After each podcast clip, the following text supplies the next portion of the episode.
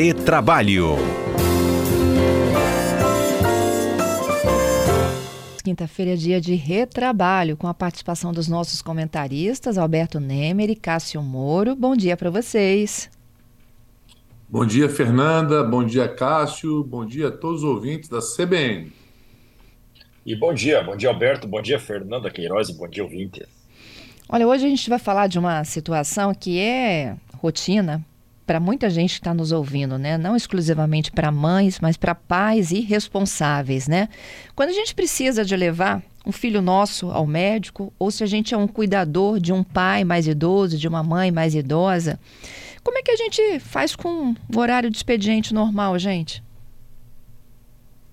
Esse é um assunto, Fernanda, que gera muito, muitas, muitos questionamentos, né?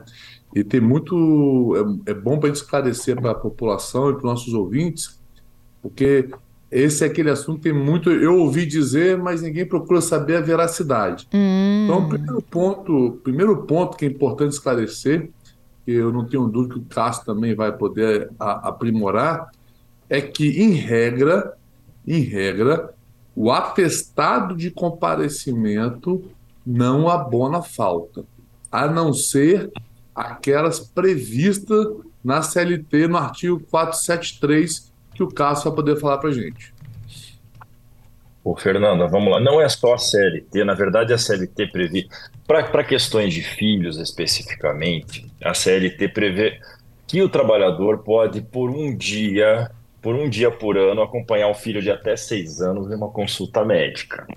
Então, essa é a única hipótese prevista na CLT. Entretanto, e há uma coisa que é muito pouco divulgada, uma lei que saiu em setembro do ano passado, a Lei 14457, que ela traz importantes inovações para preservar a parentalidade, para fazer com que não só a mãe, mas como o pai também participem mais da vida do seu filho, acompanhem exatamente nesses momentos é, difíceis. Então, essa nova legislação ela traz uma. Embora, embora você não possa apenas apresentar. É mais do que apresentar um mero atestado para ir para uma consulta médica.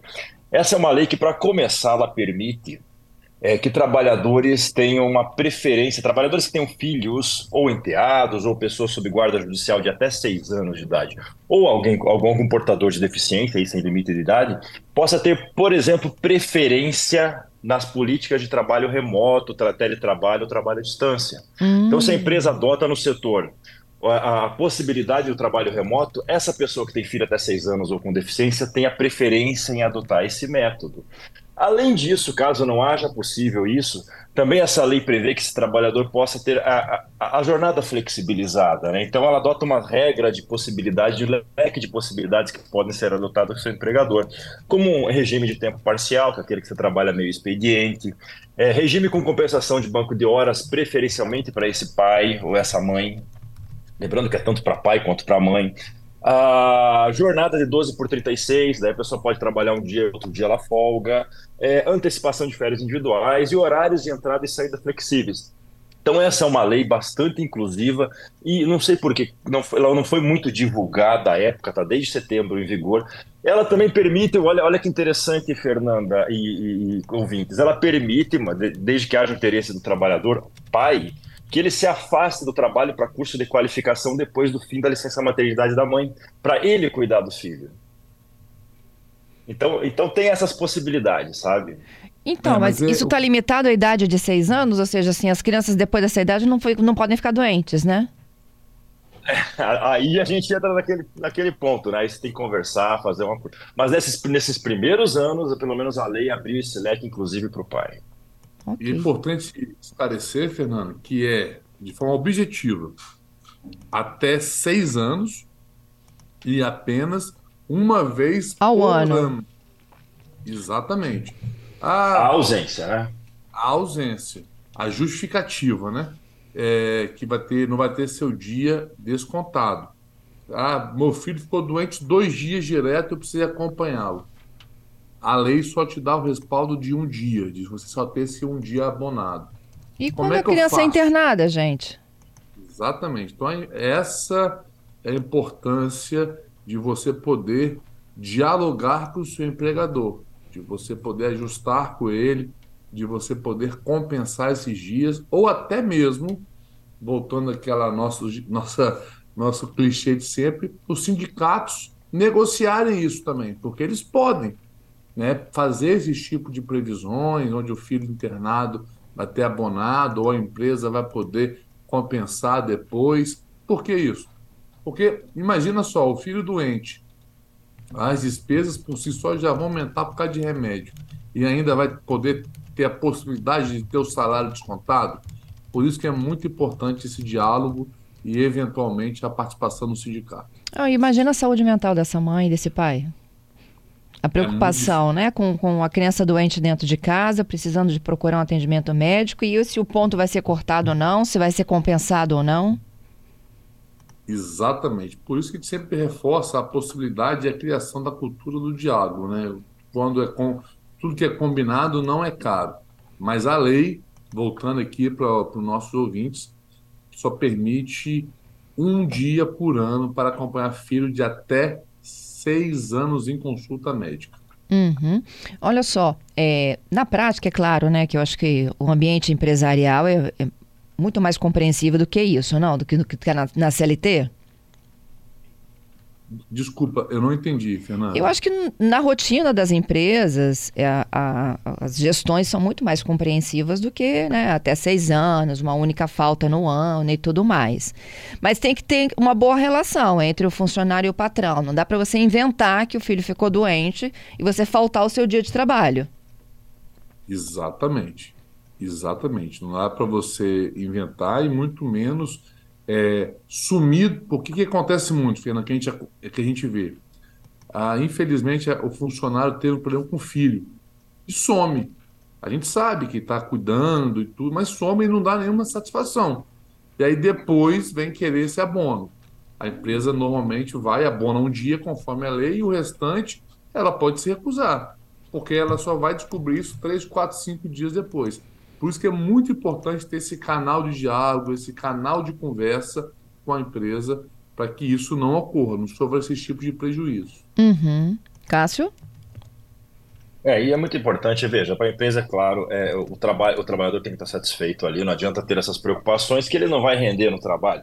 Então é importante o diálogo, essa nova legislação permite, então, por, por exemplo, que, que, o trabalhador cuide mais da sua jornada com um banco de horas, ou seja, com jornadas flexíveis, que ele possa eventualmente chegar mais tarde ou sair mais cedo, ou sair no meio do expediente e depois ele compense.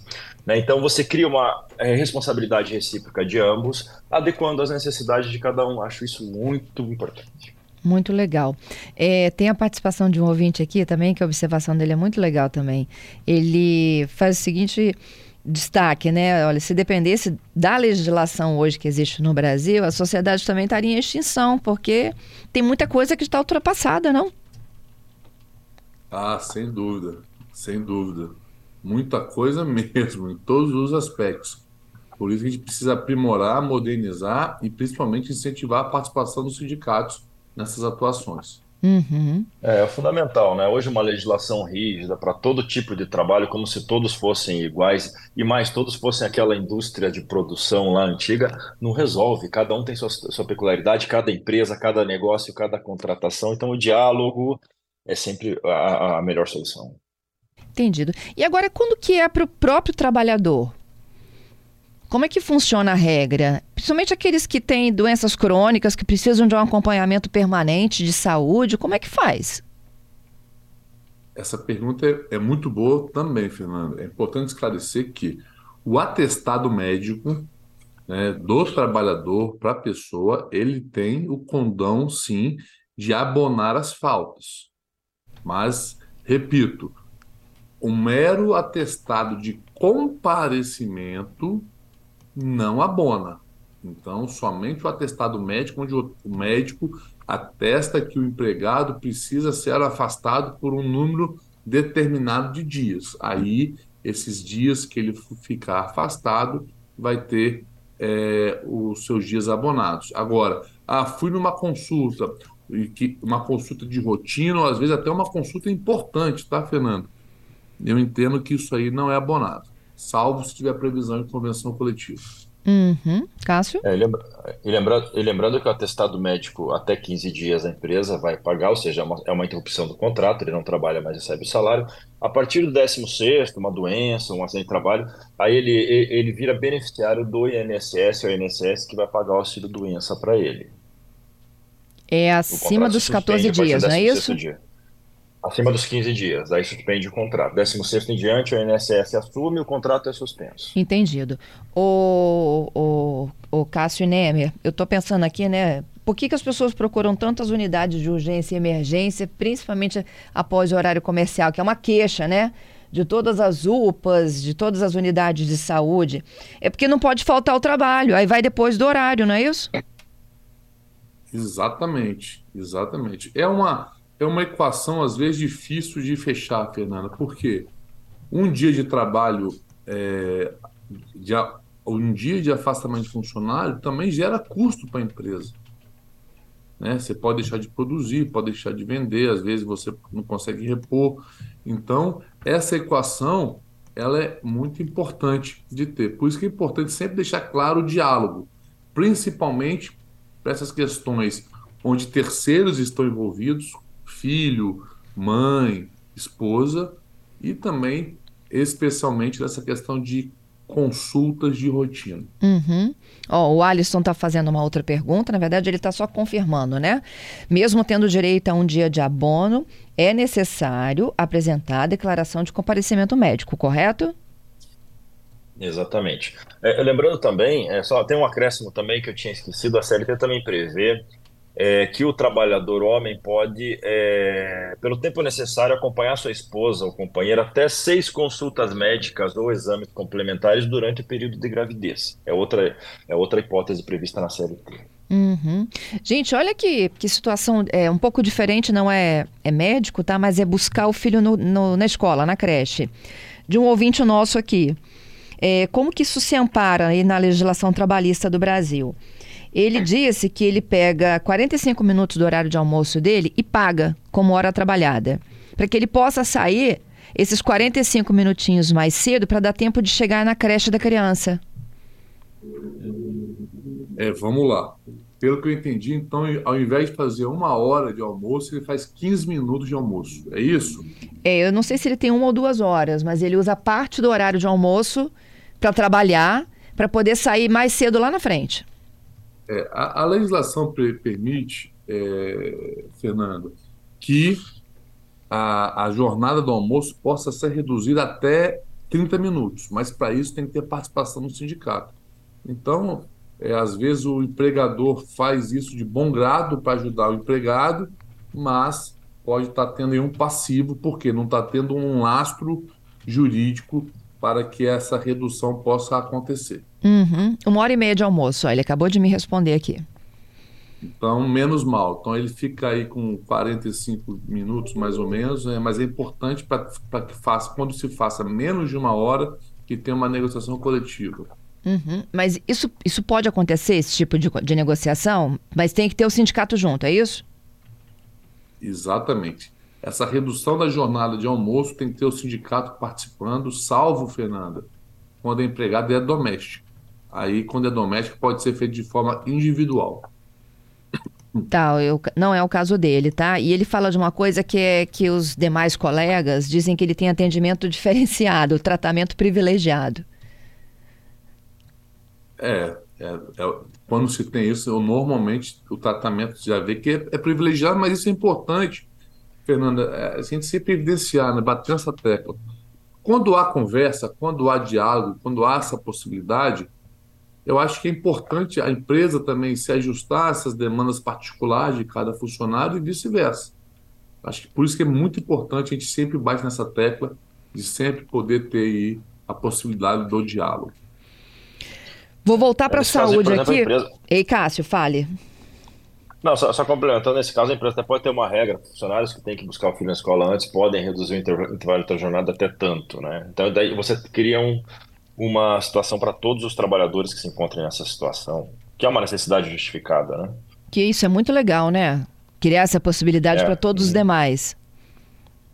Que tenham que estejam nessa condição, exatamente. Uhum. Vou voltar para a saúde porque chegou uma do Jones aqui que também que é complexa, ó. É, não estou falando de atestado de comparecimento, mas sim atestado médico.